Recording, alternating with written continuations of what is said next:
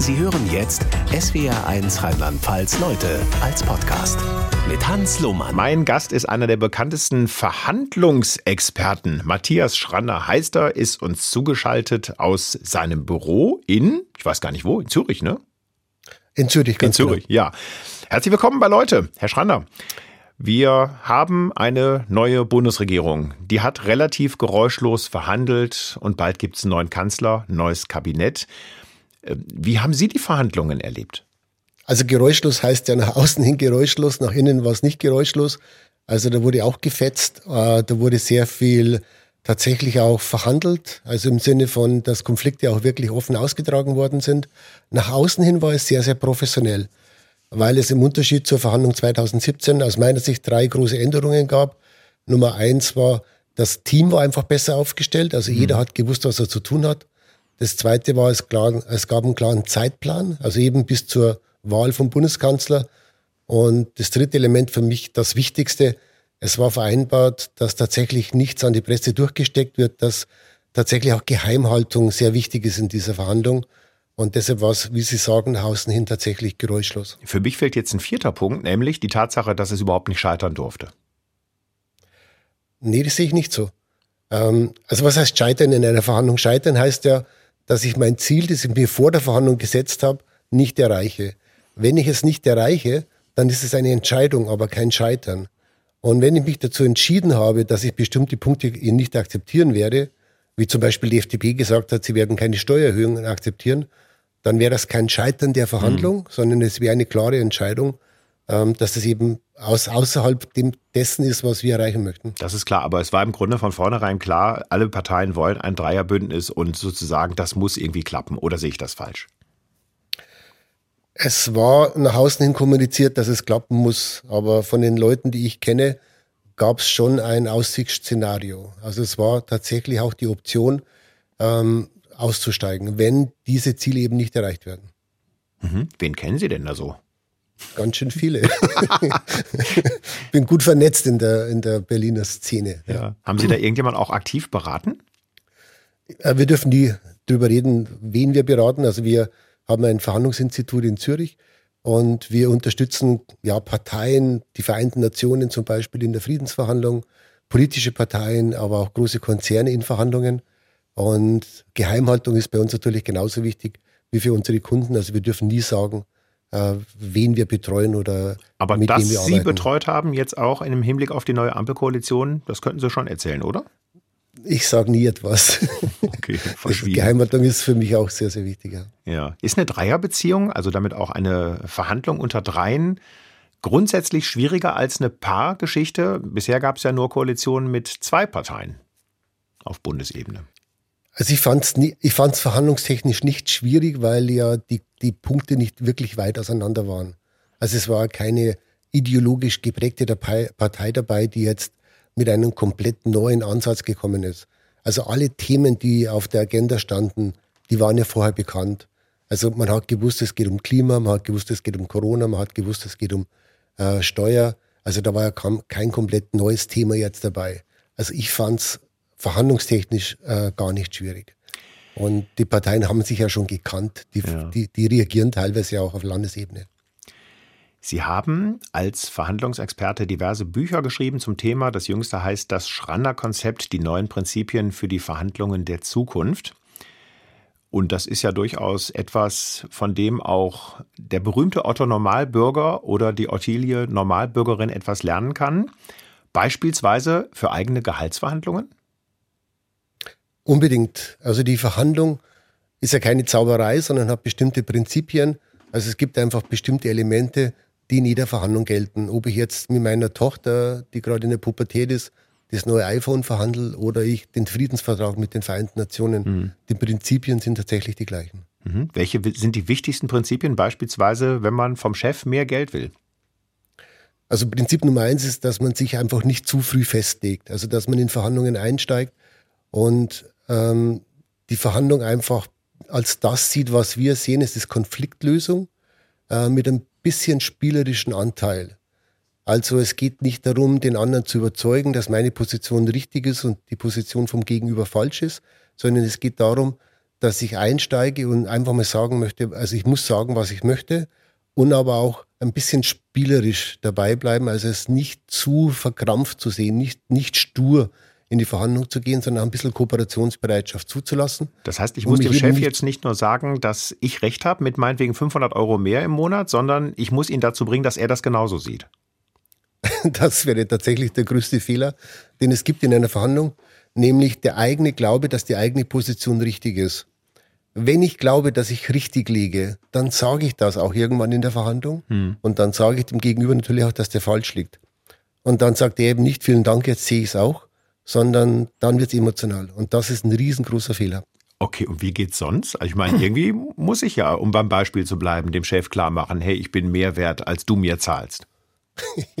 Zweiter Fehler, ich muss. Ja. Oh Gott. Also es wird kompliziert, ja. Mhm. ja ähm, zweiter Fehler, ich muss. Also ich habe dieses, ähm, dieses spielerische Element nehme ich nämlich weg. Und das ist etwas, was, was uns im deutschen Sprachraum tatsächlich schwerfällt. Also die Verhandlung tatsächlich anzugehen mit dieser Kooperationsbereitschaft. Ja, ich will was haben. Und ja, ich bin auch bereit, darüber zu verhandeln. Und wir im deutschen Sprachraum, wir beginnen Verhandlungen tatsächlich mit diesem Satz, ich muss. Mhm. Und dann sagen wir, und wenn ich das nicht bekomme, dann, ja, dann reden wir auch schnell über negative Konsequenzen. Und das wäre aus meiner Sicht der größte erste Fehler in der Verhandlung, äh, die zu schnelle Festlegung. Also wenn ich nicht zehn Prozent mehr bekomme, dann kündige ich. Dann bin ich festgelegt und dann kann sich mein Gegenüber nicht mehr bewegen. Und viel schlimmer, ich kann mich auch nicht mehr bewegen ja, Fehler erkannt. Und was machen wir stattdessen? Indem wir respektvoll in die Verhandlung einsteigen. Das heißt, man betont zu Beginn der Verhandlung die Gemeinsamkeit, nicht den Konflikt. Also was die Koalitionsverhandlung ja auch gemacht hat am Anfang. Also man spricht darüber, was man gemeinsam erreichen möchte. Man ähm, erscheint auch gemeinsam. Also Sie haben es ja gesehen, zum Beispiel dieses berühmte äh, ähm, das Selfie, Selfie ne? ja, ja, ganz mhm. genau. Ja. Also das war 2017 anders. Da hat ja jede Partei eigene Presseerklärungen rausgegeben und dieses Mal war es tatsächlich eine gemeinsame Erklärung.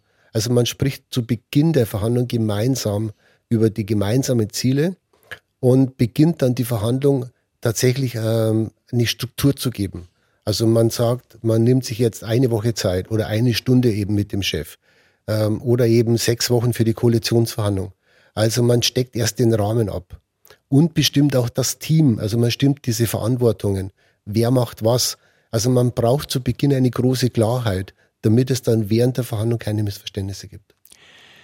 Dass Sie einer der gefragtesten Verhandlungsexperten sind, Herr Schranner, das ist ja nicht quasi vom Baum gefallen, sondern das haben Sie auch gelernt, beispielsweise indem Sie früher Verhandlungen als Polizist geführt haben, zum Beispiel bei Entführungsfällen oder im Drogenmilieu. Kann man solche Verhandlungstechniken eins zu eins übertragen, zum Beispiel auf die Verhandlungen einer Ampelkoalition? Ja, unbedingt. Also die Prinzipien sind immer die gleichen. Was ich einfach gelernt habe, ist, ich war insgesamt 17 Jahre bei der Polizei und ich war dann eben die letzten sechs Jahre im Verhandlungsteam der Polizei. Und was ich gelernt habe, ist einfach Verhandlungen mit, mit sehr, ähm, ich sage es mal, sehr irrationalen Forderungen umzugehen, mit Leuten umzugehen, die emotional sind, die ideologisch geprägt sind, also die glauben, dass sie recht haben. Und ich habe einfach gelernt auf der Straße, ich war sechs Jahre beim, beim, ähm, äh, bei der Drogenfahndung und da lernst du einfach auf der Straße zu, zu verhandeln. Du lernst einfach mit diesen unglaublich aggressiven und irrationalen Menschen äh, da umzugehen. Und was ich auf der Straße gelernt habe, habe ich nachher dann in der Ausbildung auch erklären können durch das psychologische Wissen. Und mittlerweile kann ich es halt kombinieren. Also mein, meine, meine Straßenerfahrung äh, mit den psychologischen Erkenntnissen. Und daraus sind dann auch die Bücher entstanden und auch unser Konzept der Verhandlung. Wobei mir nicht ganz klar ist, wie man jetzt zum Beispiel mit einem Geiselnehmer verhandelt, der möglicherweise die Pistole am Hals seines, äh, seines seiner genommenen Geisel hat ähm, und den man ja kaum anders äh, ansprechen kann, außer Pistole weg. Schone bitte das Leben der Geisel. Oder bin ich da zu naiv? äh, nennen wir es nicht naiv. Sehr freundlich. Sie haben einfach zu viel Fernsehen geguckt, ja. ähm, so. Nee, also das wäre das wär einfach tatsächlich der falsche Ansatz. Also man, man beginnt die Verhandlung eben, dass man gemeinsam sagt, wir sind, also wir beide sind jetzt in einer Situation, die wir gemeinsam lösen müssen. So. Ja, also mhm. man spricht von der Gemeinsamkeit. Also die Kunst der Verhandlung ist ja diesen Druck, den es zu Beginn der Verhandlung gibt, rauszunehmen. Also diese, diese Eskalation, die gleich zu Beginn der Verhandlung da ist, einfach zu minimieren. Also was man bei der Polizei zum Beispiel sagt, äh, man sagt, okay, lieber Geiselnehmer, ähm, ich kann Sie eh nicht daran hindern, was Sie möchten, was Sie hier machen möchten. Sie machen, was Sie machen möchten. Ja, also ich gebe das Gefühl, dass er weiterhin äh, bestimmen kann, was passiert. Aber lassen Sie uns einfach mal fünf Minuten reden und nach fünf Minuten entscheiden Sie. Und somit nehme ich die nächsten fünf Minuten den Druck der Entscheidung weg. Ja? Und wenn dann der Geiselnehmer sagt, okay, lass uns mal fünf Minuten reden, dann steige ich ein. Und dann beginne ich gemeinsam mit dem Gegenüber diese Lösung zu entwickeln. Wenn ich gleich sage, Pistole weg, dann kommt er mit dazu oder ich schieße. Und das wäre die Festlegung, die ich auf alle Fälle vermeiden müsste. Sie schreiben, man kann jeden Konflikt lösen. Auch, Fragezeichen, sowas wie diesen Ukraine-Konflikt, der schwelt, also mit Russland und der Ukraine und der Gefahr, dass Russland da vielleicht einmarschiert. Oder der Nahostkonflikt oder was es da auch immer gibt. Also da würden sich so weit aus dem Fenster lehnen, im Grunde alles machbar. Ja, unbedingt. Also ich, ich sehe es auch nicht so, dass ich mich da aus dem Fenster lege sondern man, man ja doch, weil ja halt die letzten Jahrzehnte beispielsweise im Nahosten es keine großen Fortschritte gegeben hat. Und wenn es im Grunde genommen in Anführungsstrichen so einfach ginge, müsste doch jemand da mal anfangen. Gut, es angefangen wurde auch schon, es wurden auch sehr viele Fehler gemacht. Also ähm, die, die, die internationalen Verhandlungen, gerade natürlich jetzt mit, mit äh, Israel und Palästina, ist natürlich sehr stark geprägt von Amerika. Dann sind einfach auch wirkliche Fehler gemacht worden. Also wenn ich zum Beispiel ein Verhandlungsteam, also in diese, diese äh, Verhandlungen in Israel und Palästina schicke und alle Verhandlungspartner, also alle Mitglieder dieses Verhandlungsteams sind Männer, sind alt und weiß und jüdisch, ja, dann habe ich natürlich diese Diversity, wie man heutzutage sagt, mhm. da nicht im Verhandlungsteam vertreten. Also da, war schon, da sind schon auch viele Fehler passiert und ähm, also ja, er ist lösbar und ist auch verhandelbar, aber man müsste halt tatsächlich mal nicht amerikanisch angehen. Als Sie Ihr neuestes Buch geschrieben haben, das Schranner-Konzept, die neuen Prinzipien für die Verhandlungen der Zukunft, da war es 2019. Kein Mensch redete von Corona. Viele redeten von Fridays for Future, die auf dem Höhepunkt war, also die Bewegung Fridays for Future mit diesen Klimastreiks am Freitag. Man muss schon fast länger zurückdenken, um sich daran zu erinnern, weil da tut sich ja seit Corona nicht mehr so furchtbar viel. Unabhängig davon, diese Radikalität, mit der die jungen Leute rangegangen sind. Also wir verhandeln jetzt nicht, sondern wir verlangen, dass jetzt sofort was passiert in Sachen radikaler Klimaschutz. War das aus Ihrer Sicht als Verhandlungsprofi eine richtige Strategie? Nee, die war falsch.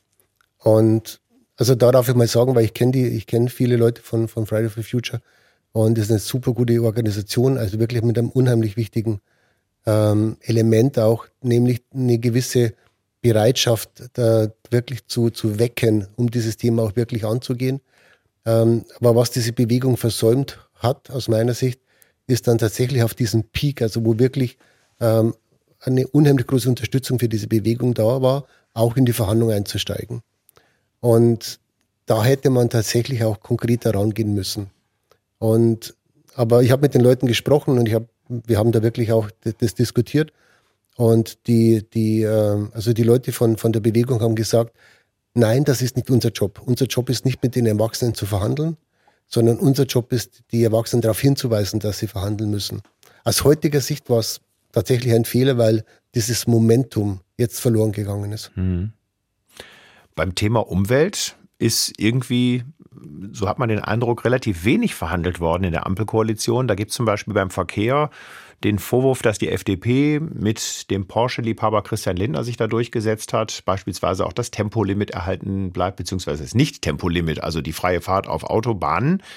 Ähm, wenn man jetzt auf die Art und Weise Konfliktfelder in den Verhandlungen zu einer Ampelkoalition weglässt, heißt das nicht am Schluss, dass es dann nach drei, vier Monaten automatisch von vorn losgeht? Ja und nein. Also es gab ja vor der Verhandlung gab es ja die sogenannte Sondierung. Also wo man mal so ganz grob die Felder abgesteckt hat und wo zum Beispiel in der Sondierung schon festgestellt worden ist, dass eine, ein, ein Tempolimit, weil Sie das gerade nennen, ähm, wahrscheinlich gar nicht den, den Effekt bringen würde, den es klimatechnisch bringen sollte. So. Ähm, man hat jetzt diesen Punkt einfach mal schon weggenommen. ähm, der kann natürlich jetzt wiederkommen. Und natürlich ist gefährlich, dass man in diesen Koalitionsvertrag ein paar Worte eingebaut hat, ähm, die natürlich nachher noch sehr viel schwieriger werden können. Also zum Beispiel ist das Wort idealerweise drin. Ja. Mhm. Also wenn diese Kohleausstieg zum Beispiel genau, idealerweise genau. ab 2030. Ganz genau. Ähm, hätte man reingeschrieben Kohleausstieg 2030, dann wäre es verbindlich gewesen. Und durch das Wort idealerweise hat man die Verbindlichkeit rausgenommen. Ähm, ich sage es mal, großer Nachteil natürlich ist es keine Verbindlichkeit, also jeder kann sich wieder rausreden. Genau, großer Stichwort Vorteil, Sankt Nimmerleinstag. Ganz genau. äh, großer Vorteil natürlich, durch das Wort idealerweise konnte jeder zustimmen. Und ja, das ist immer wirklich Vor- und Nachteil. Und, und der, also wäre wär ich am Verhandlungstisch gesessen, mit meiner Meinung hätte ich natürlich gesagt, das Wort äh, idealerweise darf nicht rein. Aber das hat man wohl gebraucht, damit alle zustimmen konnten. Sie haben, wir haben schon darüber gesprochen, Herr Schrander, ein Verhandlungsinstitut in Zürich, beraten also Politiker, Wirtschaftsführer bei schwierigen Verhandlungen über was auch immer. Vorher waren Sie bei der Polizei, haben da zum Beispiel bei Geiselnahmen oder auch im Drogenmilieu verhandelt und noch vorher waren Sie Personenschützer unter anderem bei Franz Josef Strauß. Jetzt haben Sie gerade schon gesagt, dass Sie verschwiegen sind, was Ihre Kundschaft betrifft. Ich würde aber zu gerne mal wissen, was über Franz Josef Strauß so Ihnen aufgefallen ist. Ich meine, der ist schon ein paar Jahre tot. Ich glaube, 1988 ist er gestorben. Ähm, und man malt sich, zumindest die Älteren, die ihn noch als Politiker erlebt haben, man malt sich aus, was der für ein schillerndes Leben geführt hat. Hat er? ja. Oder haben Sie darauf also Schweigepflicht? also ich habe alles, was mit der Polizei zu tun, habe ich natürlich Schweigepflicht. Äh, vielleicht einen Satz dazu. Also zu uns, zur Polizei, war er unheimlich nett, äh, mhm. sehr respektvoll und hat uns wirklich, äh, wirklich sehr respektvoll behandelt. Und das, was man so kannte in den Medien, dieses polternde, aufbrausende, ähm, hat er bei uns nicht gezeigt. Also sehr respektvoll, sehr ruhig, äh, sehr überlegt. Und also ich habe eine sehr, sehr gute Erinnerung. Und ähm, ich, ja, in, es ist ja oft bei Politikern, dass die, äh, sobald die Kamera an ist, vielleicht ein anderes Bild zeichnen, als sie äh, sind, wenn die Kamera ausgeschaltet ist. Und also wenn die Kamera aus war, sehr nett, sehr respektvoll, wirklich. Aha. Und würden Sie sagen, es ist wahrscheinlicher, dass er in seiner Freizeit, ähm, sagen wir mal, mit Bademantel und Schlappen auf der Couch gesessen hat, abends und Tee getrunken hat, oder dass er seine Lebenslust fröhlich ausgelebt hat mit allem, was dazugehört? da darf ich jetzt nichts dazu sagen, aber äh, Weißbier, Weißbier statt Grüntee, das darf ich schon sagen. Okay. Thema Verhandeln. Verhandeln eigentlich Frauen anders als Männer? Ach, da gibt es auch tausend Theorien und wir tausend Gegentheorien. Also ich unterscheide in der Verhandlung nicht zwischen Mann und Frau äh, oder zwischen jung und alt, sondern ich unterscheide zwischen rational und spielerisch. Also gibt es Leute, die ähm, sehr rational sind. Also es gibt Leute, die glauben an den Grundsatz der Kausalität. Also eins und eins ist zwei. Ähm, zu einem Beispiel zurückkommend, weil ich letztes Jahr einen guten Job gemacht habe, möchte ich für nächstes Jahr mehr Geld. Das heißt, es gibt einen Zusammenhang zwischen Ursache und Wirkung. Weil es so war, muss es so sein. Ja? Die Leute gibt's. Das sind die, ich nenne es die, die rationalen Verhandlungsführer. Und dann gibt's spielerische Verhandlungsführer. Also die stellen eine Forderung, weil es Spaß macht. Weil sie mal sehen möchten, was passiert. Mhm. Ja? Also Kinder sind oft sehr spielerisch die stellen einfach mal eine Forderung, weil sie mal gucken wollen, was Mama und Papa dazu sagen. Oder und inwieweit so, man die Eltern grillen kann, möglicherweise. Ganz genau, ganz ah, genau. Da wird mir einiges genau. klar, was ich so im Bekanntenkreis erlebe, wie also Kinder ganz mit genau. ihren Eltern umspringen. Ganz genau, dieses Spielerische, ja.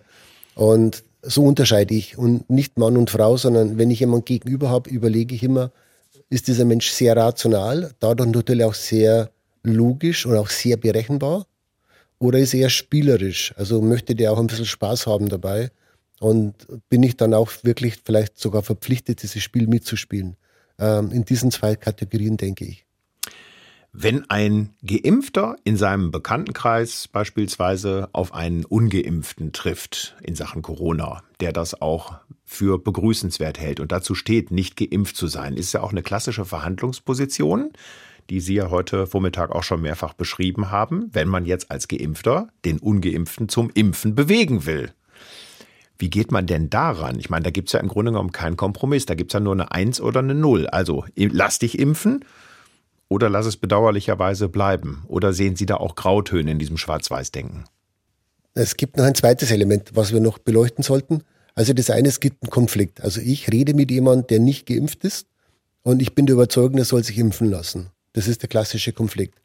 Das zweite Element der Verhandlung ist die gegenseitige Abhängigkeit. Also, wenn ich mit einem Geiselnehmer verhandle, dann brauche ich den Geiselnehmer für eine Einigung. Ich kann nicht sagen, wenn ich mit diesem Geiselnehmer nicht zurechtkomme, dann rede ich mit einem anderen Geiselnehmer. Ich brauche den. Ich bin in einer abhängigen Position. Der braucht mich aber auch, weil der Einzige, der einen Fluchtwagen geben kann, bin ich. Der kann nicht zu einer Autovermietung gehen oder so. Der braucht mich. Also das heißt, es ist eine gegenseitige Abhängigkeit. Wenn ich jetzt meinen 26-jährigen Sohn dazu überzeugen möchte, zu, äh, zu einer Impfung zu gehen, dann ist die Frage, äh, sind, wir, sind wir tatsächlich abhängig? Ja? Also gibt es eine gegenseitige Abhängigkeit? Wenn es keine gegenseitige Abhängigkeit gibt, also wenn ich jetzt mit jemand, sage ich mal, auf der Straße über diese Impfpflicht diskutiere, dann gibt es keine gegenseitige Abhängigkeit, dann wäre es eine Diskussion, keine Verhandlung. Also die Verhandlung braucht die Abhängigkeit und somit auch die Sanktionsmöglichkeit. Habe ich keine Sanktionsmöglichkeit, ist es keine Verhandlung. Sie beraten als Verhandlungsexperte auch weltweit agierende Unternehmen und da ja, treffen ja manchmal große Kulturunterschiede aufeinander. Beispielsweise, wenn jetzt ein europäisches oder amerikanisches Unternehmen in Asien aktiv wird. Und da ist ja immer das Gesicht waren eins der zentralen Themen. Sind die Asiaten da insgesamt empfindlicher als beispielsweise Europäer? Also die globale Verhandlungsführung hat schon natürlich besondere ähm, Gefahren auch, die, die wir oft unterschätzen. Ähm, also wir mit unserem Institut, wir sind international aktiv. Wir haben auch ein, eine Firma in, in, ähm, in Hongkong, in Dubai und eben auch in New York City. Und was wir schon merken, dass wir im deutschen Kulturraum, wir haben einfach diese ja, dieses, dieses Rechthaberische. Also wir glauben ja immer, dass wir Recht haben und dass die anderen falsch liegen. Und auch die Frau Baerbock habe ich heute schon gelesen, die wollte, die will jetzt den chinesischen äh, Politikern auch zeigen, dass die falsch liegen. Also wir, wir gehen sehr, sehr oft mit dieser rechthaberischen Einstellung in Verhandlungen. In Asien, bei den meisten Ländern, also zum Beispiel Südkorea verhandelt ganz, ganz anders als Japan oder China. Südkorea ist eine unheimlich harte Verhandlungsführung. Ähm, aber natürlich bin ich ganz bei Ihnen. Bei den meisten asiatischen Ländern ist Gesichtswahrung sehr, sehr wichtig. Ähm, und der Gesichtsverlust beruht auf einer zu frühen Festlegung. Also wenn ich zu früh mich festlege, dann werde ich am Ende das Gesicht verlieren. Mhm. Deshalb ist es mit den meisten asiatischen Partnern so, dass die sich einfach nie festlegen. Also die sagen einfach nie ja, die sagen nie nein. Die bleiben immer in diesem, in dieser aus deutscher Sicht Unverbindlichkeit, was viele deutsche Verhandlungspartner natürlich in den Wahnsinn treibt, ja. wenn man immer wieder von vorne anfängt, ja. wenn man wieder äh, etwas zusammenfasst, was noch gar nicht passiert ist. Also äh, für uns unheimlich schwierig natürlich zu verstehen. Aber der Grund dafür ist, dass die, diese Festlegung tatsächlich schädlich sein, sein wird.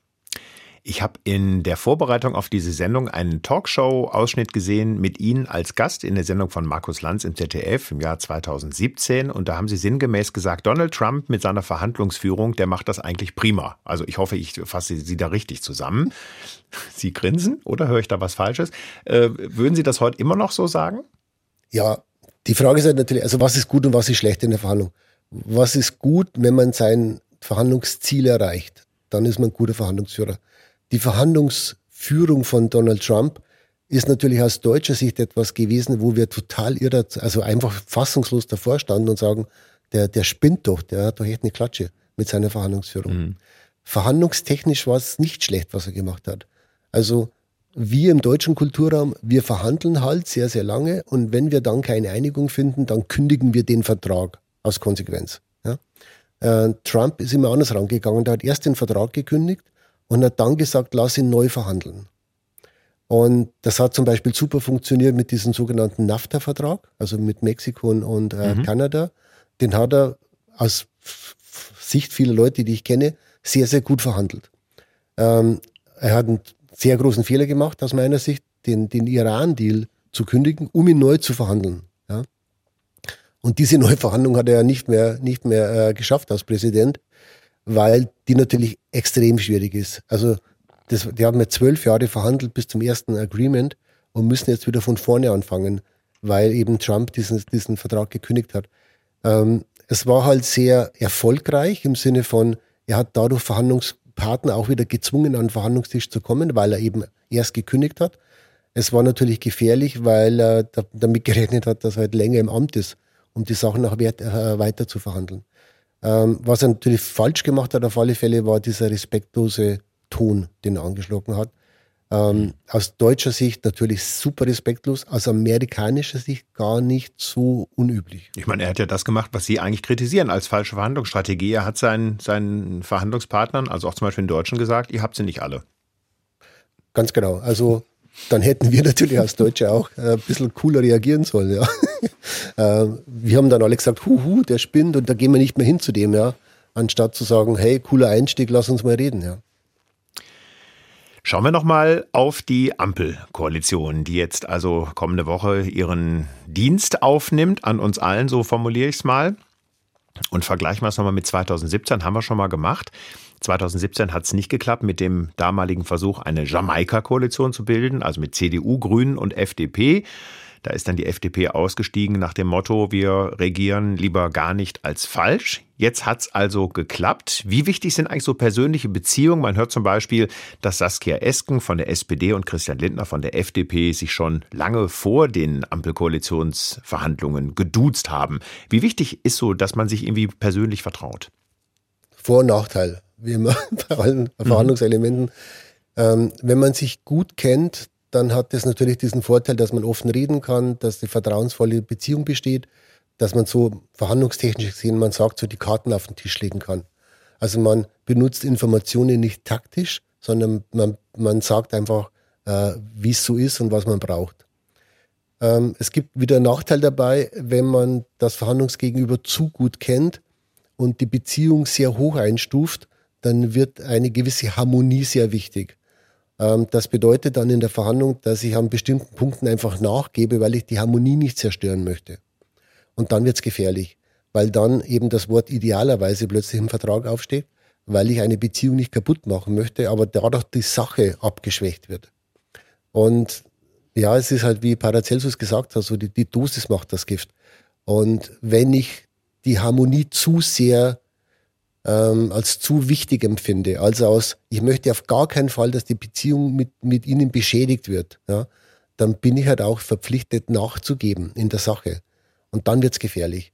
Also deshalb, ähm, ja, es hat immer, die Medaille hat immer zwei Seiten. Was wir sehr stark fordern in der Verhandlung ist einfach, äh, dass, dass es tatsächlich zweigeteilt verhandelt wird. Also dass es immer jemanden gibt, der die Beziehung gut hält mhm. und dass es jemanden gibt, der die Sache ver äh, verhandelt. Also nicht Good Guy, Bad Guy oder so ein Quatsch, sondern tatsächlich äh, einfach eine klare ähm, ja, Rolle. Also mit Christian verschiedenen Lindner, Personen pro Seite mit, sozusagen. Genau, ja. genau, und das haben die auch gut gemacht. Also zum Beispiel die Spitzen, also ob das jetzt der Lindner ist oder, oder Scholz oder so, die haben ja sehr positiv gesprochen. Und die eigentlichen Konflikte sind ja dann in diesen 22 Arbeitsgruppen verhandelt worden. Und das war sehr, sehr gut aufgesetzt. Also diese Entscheidungsträger, die reden von der Gemeinsamkeit und die haben sich auch, also da besteht ein gewisses Vertrauen, aber die eigentlichen Konflikte dürfen nicht von den Entscheidungsträgern verhandelt werden. Sie schreiben in Ihrem Buch, dass es im Grunde keinen Sinn macht, wenn man bis morgens um fünf am Verhandlungstisch sitzt. Was dann dabei rauskommt, bringt keinem mehr was. Gleichzeitig hatte die scheidende Kanzlerin, wie man so sagt, ein gutes Sitzfleisch und hat tatsächlich ihre Verhandlungspartner offenbar getoppt darin, länger wach bleiben zu können. Ist das, was äh, Angela Merkel gemacht hat als äh, Marathon-Verhandlungstechnik, ja, aus der Mode jetzt so langsam? Schon lange aus der Mode. ja, also ich bin kein großer Fan davon, dass man bis 5 Uhr sitzen bleibt. Also alle Verhandlungen, die wir die letzten 20 Jahre begleitet haben, da war keine einzige Verhandlung dabei, die um 5 ein besseres Ergebnis gebracht hat als, äh, als um 23 Uhr. Also ich, ich finde es einfach altmodisch. Und ich möchte auch nicht von jemandem regiert werden, der länger sitzen kann, sondern ich möchte von jemandem regiert werden, der einfach tatsächlich die beste Lösung für das Land findet. Und das ist einfach noch so diese alte Schule, bis früher fünf Uhr sitzen und dann eben diese Bilder, die dann um die Welt gehen, total ermüdet und so. Ähm, warum geht's dabei? Es geht dabei, den Wählerinnen und Wählern zu zeigen, ich habe mich eingesetzt. Ich habe mich nicht ähm, dadurch ähm, aus, aus der Fassung bringen lassen, dass ich zu früh nach Hause gefahren bin, sondern ich habe es durchgekämpft bis zum Schluss, bis 5 Uhr früh. Das ist die Botschaft. Ähm, das heißt, dieses Signal ist eher an, an die äh, ja, Wählerinnen und Wähler. Verhandlungstechnisch ist es Quatsch. Das, was Sie, Herr Schranner, entwickelt haben als äh, Verhandlungstechniken und was Sie auch vertreten in dem Institut, Schranner Negotiation Institute in Zürich, also mit dem Sie Politiker, Wirtschaftsfunktionäre und andere Menschen beraten. Ist das eigentlich auch anwendbar auf Familienstreitigkeiten oder anders gefragt, haben Ihre vier Kinder gegen Sie als Verhandlungsprofi überhaupt eine Chance, wenn es was durchzusetzen gibt? Würden Sie meine Kinder fragen, dann würden Sie die Frage anders formulieren. Dann würden Sie fragen, hat denn äh, dein Papa überhaupt eine Chance gegen dich? Weil meine Kinder sehr viel besser verhandeln als ich. Die haben nämlich überhaupt keine Angst, eine irrationale Forderung zu stellen und diese irrationale Forderung mit Nachdruck auch dann zu vertreten. Ähm, die haben äh, tatsächlich einmal von mir gelernt natürlich, bestimmte, bestimmte äh, Verhandlungstaktiken. Und was einfach dazu kommt, ist diese totale Ausnutzung von äh, genau zu wissen, wie Papa reagiert, genau zu wissen, was man sagen muss, dass Papa reagiert. Also die kennen halt meinen, wir nennen das immer so, meinen Schalter. Mhm. Die, die wissen genau, was sie sagen müssen, wann der beste Zeitpunkt ist, wann die Forderung gestellt wird, wie die Forderung wiederholt wird. Also meine vier Kinder sind brillante Verhandlungsführer und ähm, also drei, drei Jungs und ein Mädchen und die wissen genau, wie es geht mit mir. Also deshalb nicht, die haben keine Chance, sondern ich habe keine Chance. Weihnachten steht vor der Tür und dann treffen sich Familien mit Mitgliedern, die sonst vielleicht ganz froh sind, dass sie nicht so eng aufeinander sind ähm, im Grunde genommen auch fast so ein Verhandlungsfeld, wie man, wie man dieses Aufeinanderhocken ordentlich organisiert, oder?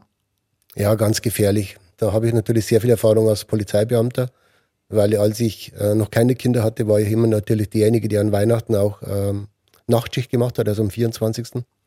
Und es gibt, ich denke, keine Nacht äh, in, im Jahr, wo es mehr gewalttätige Auseinandersetzungen gibt als an Heiligabend weil natürlich eine so hohe Erwartung in, diese, in diesen heiligen Abend gesteckt wird.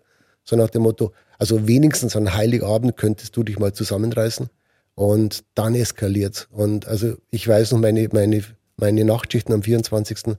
Das waren mit die schlimmsten. Wir sind von Familienstreit zu Familienstreit äh, da gehetzt, um, um die Leute dazu zu beruhigen, weil einfach so eine hohe Erwartungshaltung da ist. Und mit dieser Erwartungshaltung natürlich der Konflikt ja schon vorprogrammiert ist. Dann kommt ein bisschen Alkohol dazu und dann hat man sich das ganze Jahr nicht gesehen und alles, was sich angestaut hat, das ganze Jahr kommt dann auf den Tisch und dann peng, dann eskaliert's. Matthias Schranner, einer der gefragtesten Verhandlungsexperten, Gast in SWR1 Rheinland-Pfalz Leute. Und wie immer endet die Leute-Sendung mit einem Geschenk, Herr Schranner. Und das Thema Verhandeln spielt da durchaus eine Rolle. Sie bekommen von mir das Spiel Kuhhandel, von dem ich hoffe, dass Sie das noch nicht kennen. Kenne ich noch nicht. Kennen Sie noch nicht. Mal. Und nee. äh, es ist ein Spiel, wo Sie hart verhandeln müssen äh, mit mutmaßlich dann Ihren Kindern, mit denen Sie das spielen. Ähm, und man kann sich bei dem Spiel auch wunderbar streiten. Ich spreche da aus Erfahrung. Also ich habe das mit meiner Familie des Öfteren gespielt. Eigentlich wunderbar, aber auch sehr konfliktintensiv, die ganze Geschichte. Das heißt, erst kommt die Verhandlung beim Spiel, dann kommen möglicherweise die Konflikte mit der Notwendigkeit, diese Konflikte dann wieder zu beseitigen. Also da können Sie vielleicht sogar noch ein bisschen was lernen. Also ganz sicher, ich bin ganz, ganz großer Fan von, von Lernen und ähm, also Kuhhandel hört sich ja da noch an. Also ich komme ja von der Landwirtschaft und mein, mein ja. Vater, der hat immer natürlich auch mit den Viehhändlern den Preis für die Kühe verhandelt. Und ich hoffe, dass ich meine äh, Erfahrung aus dem Bereich dann da auch einbringen kann. Wunderbar.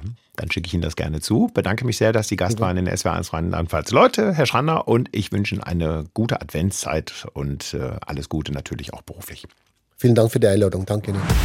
SWR1 Rheinland-Pfalz Leute